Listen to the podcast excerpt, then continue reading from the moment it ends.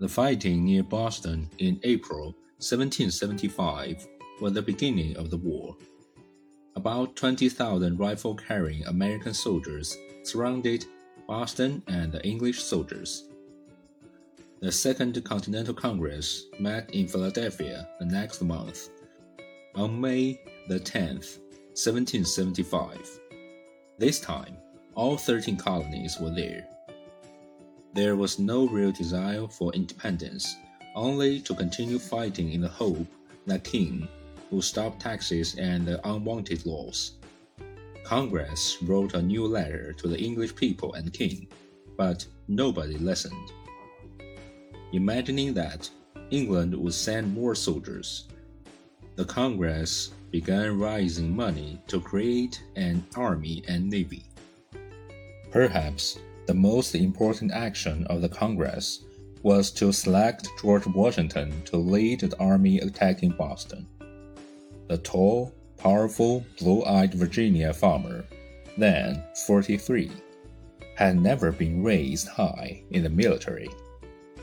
His largest group of soldiers was only 1,200 men, and that had been 20 years earlier. But he had great powers of leadership and strength of heart. Men all liked him and felt that when he was the head of the cause, he was prepared to die for it. He worked without pay.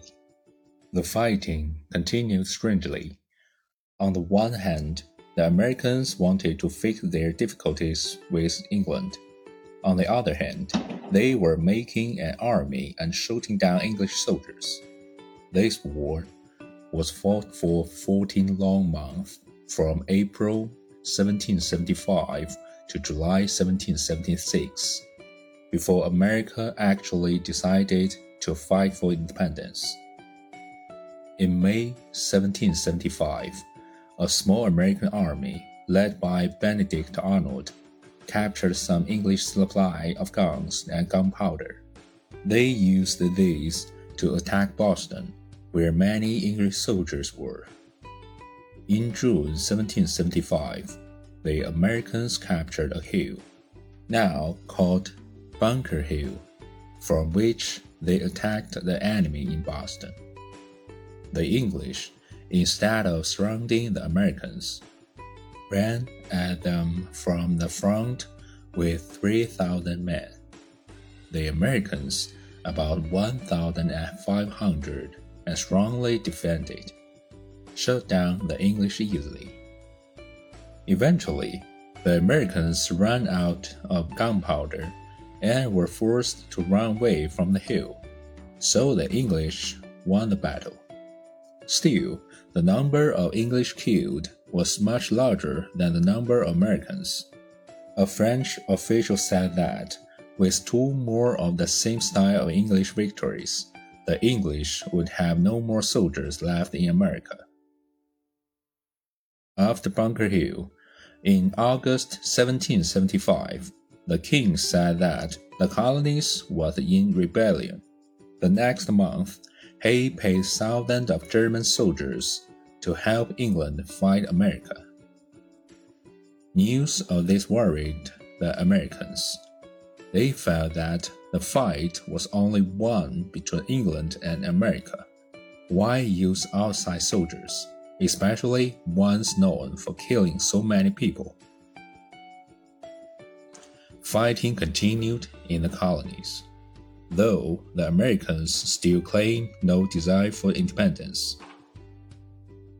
In January 1776, the English set fire to the Virginia city of Norfolk. In March, they finally lost Boston and had to run.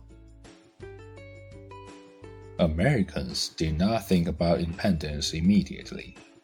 Loyalty to England was deep. Friendship between the colonies was poor.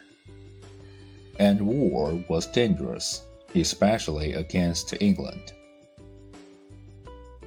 Gradually, though, the Americans opened their eyes after the English burned Norfolk and especially after they hired the Hessians to fight.